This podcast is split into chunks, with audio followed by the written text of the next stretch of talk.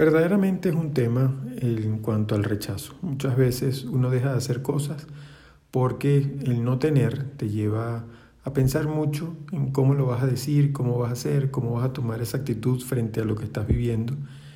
Y resulta que uno deja de hacer tantas cosas porque piensa que porque no tengo dinero no voy a poder y me van a decir que no.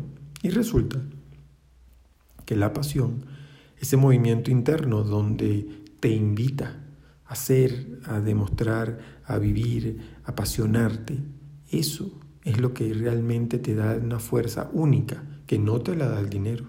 Por otra parte, también el rechazo puede estar vinculado al tener, porque tú dices, bueno, ahora cuando tenga, ¿qué va a pasar conmigo? ¿Quiénes se van a acercar a mí? ¿Cómo se van a acercar?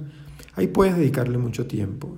Y si se trata de eso, pues realmente tu objetivo es posible que te apartes de él. Te invito a identificar. Y si hay miedo al rechazo, liberarlo.